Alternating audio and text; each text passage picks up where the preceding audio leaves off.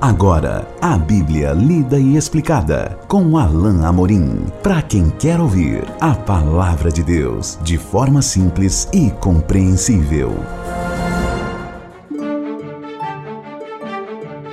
Olá, querido ouvinte, querida ouvinte. Esse é mais um programa A Bíblia lida e explicada. Eu sou o pastor Alain Amorim. Nós continuamos o nosso estudo no Evangelho de Marcos, no capítulo 12 caminhando para o final desse capítulo. Hoje veremos juntos os versículos 35 a 37, um pequeno trecho que você acompanha comigo agora. Jesus, ensinando no templo, perguntou: Como dizem os escribas que o Cristo é filho de Davi? O próprio Davi falou pelo Espírito Santo. Disse o Senhor ao meu Senhor: Assenta-te à minha direita, até que eu ponha os teus inimigos debaixo dos teus pés. O mesmo Davi chama-lhe Senhor. Como, pois, é ele seu filho? E a grande multidão o ouvia com prazer. Nesta passagem, precisamos lembrar que Jesus tinha acabado de tecer várias, uh, várias conversas, uh, de ter vários embates com os fariseus, com os líderes judeus, e especificamente ele acabara de conversar com um fariseu, melhor dizendo, com um escriba, que Jesus percebeu não era como os outros. Parecia que o coração desse escriba era diferente e que talvez a sua resposta positiva a Jesus, como nós vimos no nosso último encontro, no nosso último estudo, essa resposta positiva parecia indicar que ele tinha potencial para crer em Jesus. E talvez por isso então, e sem dúvida, num ato de expressão de amor, mesmo aos fariseus, porque Jesus sabia que nem todos os fariseus eram de coração duro, eram ah, pessoas eh, ruins, ou seja, eram eram difíceis, embora a maioria deles tivesse uma atitude é, com relação a Jesus e com relação a Deus que realmente não era correta, como nós veremos é, na, na próxima passagem que estudarmos. Ainda assim, Jesus revela um amor muito grande por esses que supostamente eram seus adversários. Jesus estende uma possibilidade de fazer com que esse com quem ele havia conversado, acabado de conversar, e talvez até os outros pensassem em uma questão que era muito importante. Por isso, Marcos retrata que Jesus ainda estava no templo, provavelmente esses líderes judeus estavam ao seu redor, embora já não estivessem questionando Jesus diretamente, e Jesus então pergunta a todos: perguntou uh, ensinando no templo, verso 35. Como dizem os escribas que o Cristo é filho de Davi? Jesus faz referência a si mesmo aqui quando menciona o Cristo. Ele já estava acostumado e alguns já o identificaram dessa, identificavam dessa maneira. A palavra Cristo é a tradução da palavra uh, hebraica para Messias, não é? Cristo é a, a tradução do grego significa o ungido, o separado. E aqui Jesus traz essa pergunta para fazer os escribas e também o povo pensarem sobre a identidade eh, do Messias como filho de Davi. Na verdade, é óbvio que Jesus faz menção do fato de que o Messias, ou seja, prometido Messias, segundo a profecia no Velho Testamento, seria um descendente direto de Davi, isto é, pela, pela, pela descendência natural, ele seria da linhagem de Davi. Mas aqui Jesus parece indicar que, eles, que ele quer que eles pensem na, na, na pergunta da seguinte maneira: será que o Messias, o Cristo, essa é a menção aqui, essa é a força da pergunta, é um mero filho de Davi? Ou seja, será que ele é apenas um mero descendente de Davi? Nós percebemos isso porque Jesus é, emenda essa pergunta com uma citação aqui que ele faz do Velho Testamento. Ele cita o começo do Salmo 110 e a menção desse salmo depois pelo apóstolo Paulo e a menção desse salmo também no livro de Atos nos leva a entender que os discípulos, os apóstolos passaram a ver essa passagem, ou seja, o Salmo 110, como um salmo messiânico. E então Jesus afirma: O próprio Davi falou pelo Espírito Santo. Disse o Senhor ao meu Senhor: Assenta-te à minha direita, até que eu ponha os teus inimigos debaixo dos teus pés.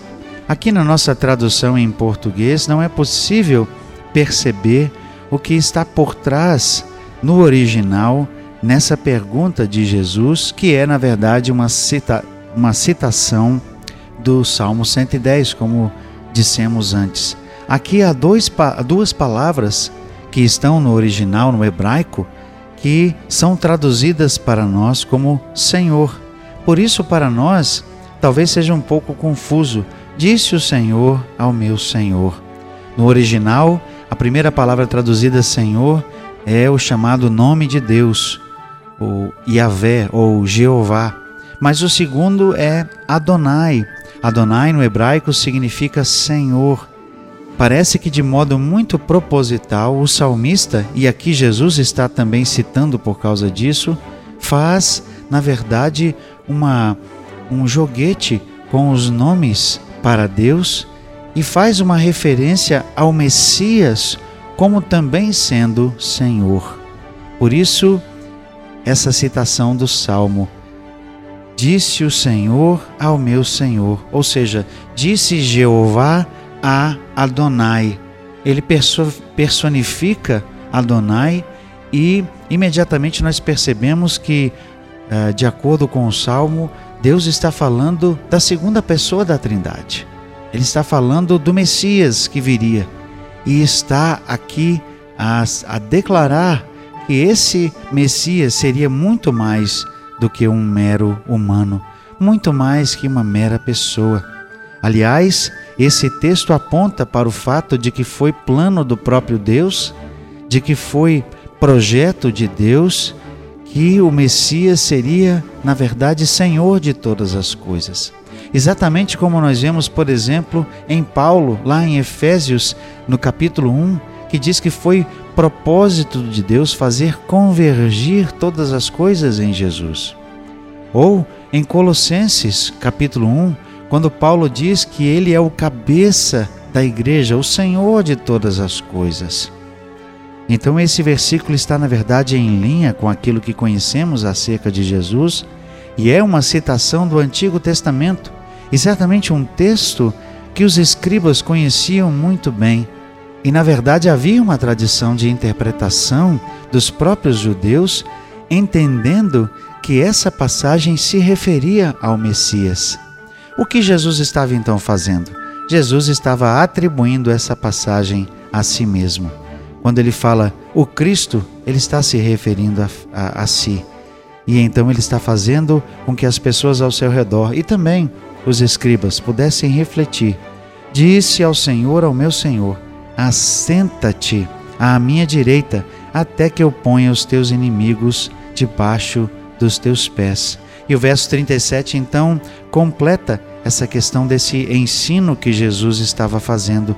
O mesmo Davi chama-lhe Senhor. Como, pois, é ele seu filho? A pergunta de Jesus é óbvia.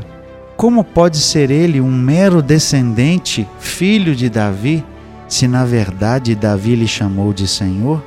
É óbvio que o Messias é superior e Jesus estava aqui afirmando, reivindicando ser o Messias, ser na verdade o filho de Davi, descendente de Davi, mas mais, eh, mas muito mais do que um mero descendente. Ele era o Senhor ele era aquele ah, sob cujos pés Deus mesmo traria todas as coisas. Essa é a, essa é a implicação. Ele seria, ele seria o Senhor de todas as coisas.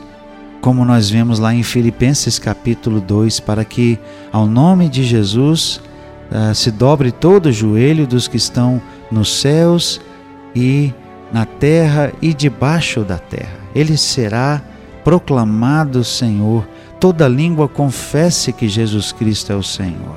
E aqui o texto simplesmente conclui dizendo: E a grande multidão o ouvia com prazer. As pessoas reconheciam que Jesus falava a verdade. As pessoas reconheciam a autoridade de Jesus ao ensinar e reconheciam que realmente ele era muito mais do que apenas os meros olhos contemplavam. Quem dera que não somente aquele escriba que tinha conversado com Jesus, mas todos os líderes judeus pudessem reconhecer Jesus por quem ele realmente era. Mas infelizmente nós veremos no nosso próximo encontro, no próximo trecho a ser considerado, que, de um modo geral, os fariseus e escribas não reconheceram, não acolheram Jesus como Filho de Deus, como Messias enviado. Até lá então, que Deus abençoe a sua vida. Acesse agora nossa plataforma e baixe os podcasts www.rede316.com.br. A Bíblia lida e explicada com Alain Amorim.